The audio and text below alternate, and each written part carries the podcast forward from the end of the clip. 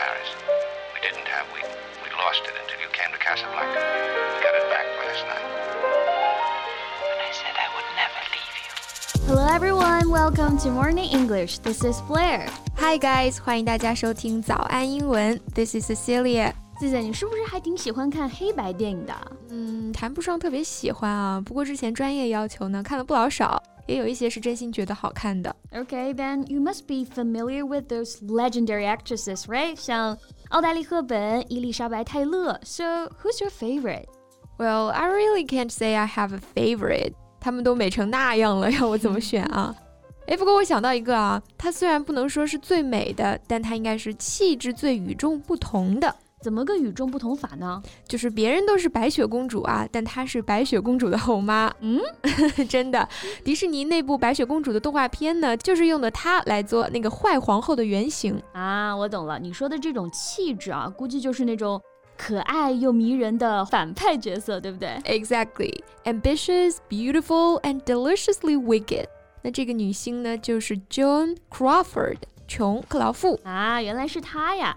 John Crawford 这个名字大家可能没那么熟悉啊，但是他的艺术成就啊，绝对不输给大家熟悉的那些名字，也是好莱坞的十大影后之一哦。Right，而且他真的很有个性啊。举个例子，大家就理解了。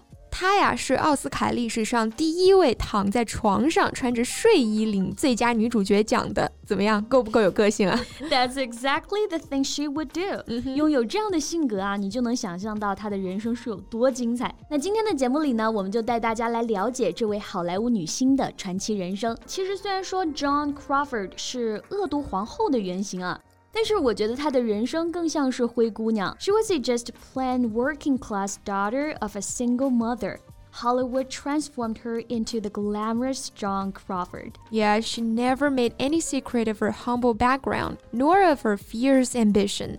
她从来都不掩饰她贫苦的出身，哈。Right，这里的 humble 我们用的比较多的可能是去形容人，表示谦虚的。但是它修饰级别呀、地位这类名词的时候，还可以表示低下的、卑微的这层意思。Yeah, I guess we can say she really came from nothing. Yeah. 而且就跟灰姑娘本来不叫灰姑娘一样哈，她本来也不叫 Joan Crawford. Yeah, her company invited the public to enter a competition to invent her new name. 是她的公司呢搞了一个类似于取名大赛的活动。嗯，但是她本人其实是非常珍视这个名字的。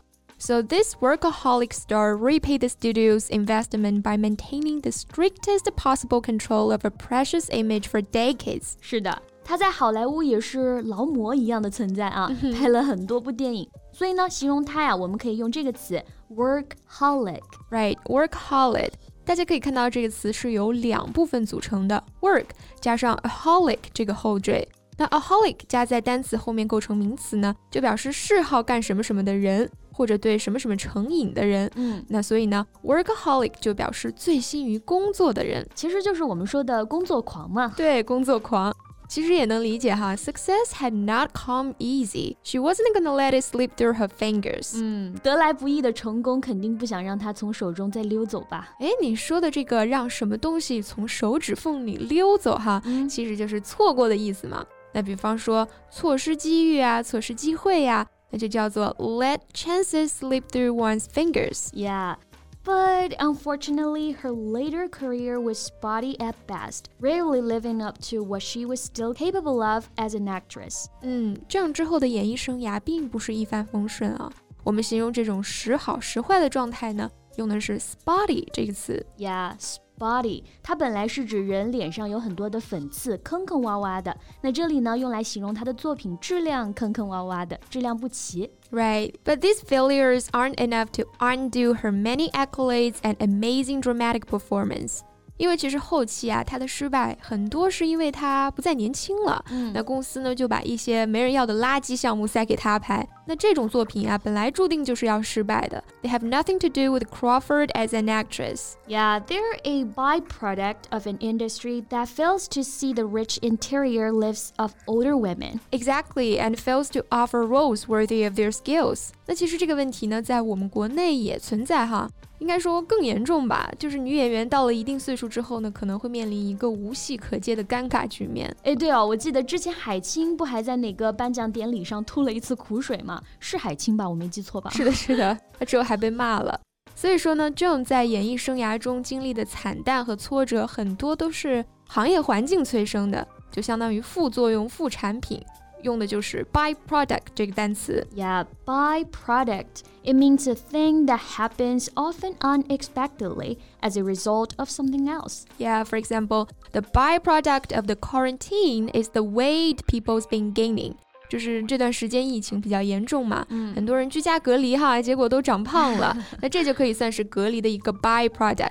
没错，那说回 John Crawford，she was a good, sometimes even great actress, but she was also an amazing businesswoman。是的，她之后还比较顺利的进入了商界哈，成为了首位百事可乐的女董事。嗯嗯，其实我觉得一切都是顺理成章的，因为她有野心，又有实现野心的决心。还有能力，感觉他想做任何事情都可以做到哈。哎，但是有一点啊，他没有办法左右外界对他的评价。他去世之后呢，他的养女出了一本书，之后他在媒体的描述中啊，就变成了一个有虐待倾向的酒鬼，他的形象一下子就变得很负面了。Yeah, I guess people are more brazen faulting women like Crawford as mothers and romantic partners because they openly put their career first.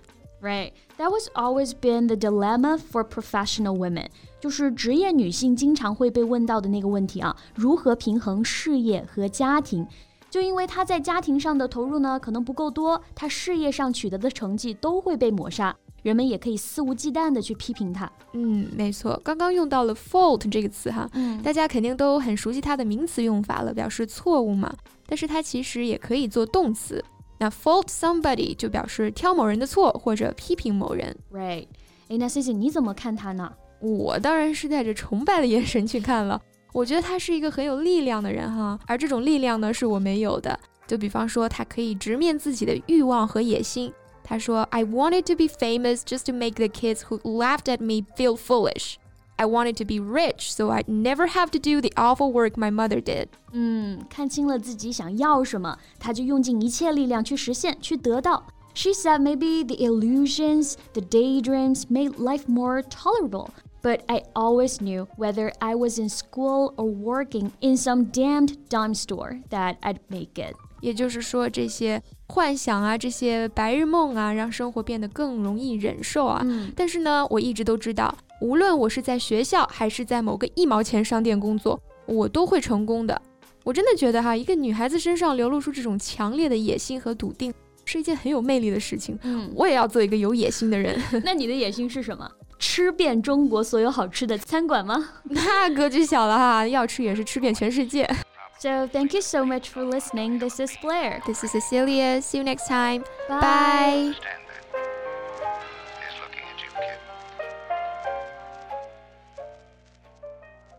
This podcast is from Morning English. 学口语就来早安英文。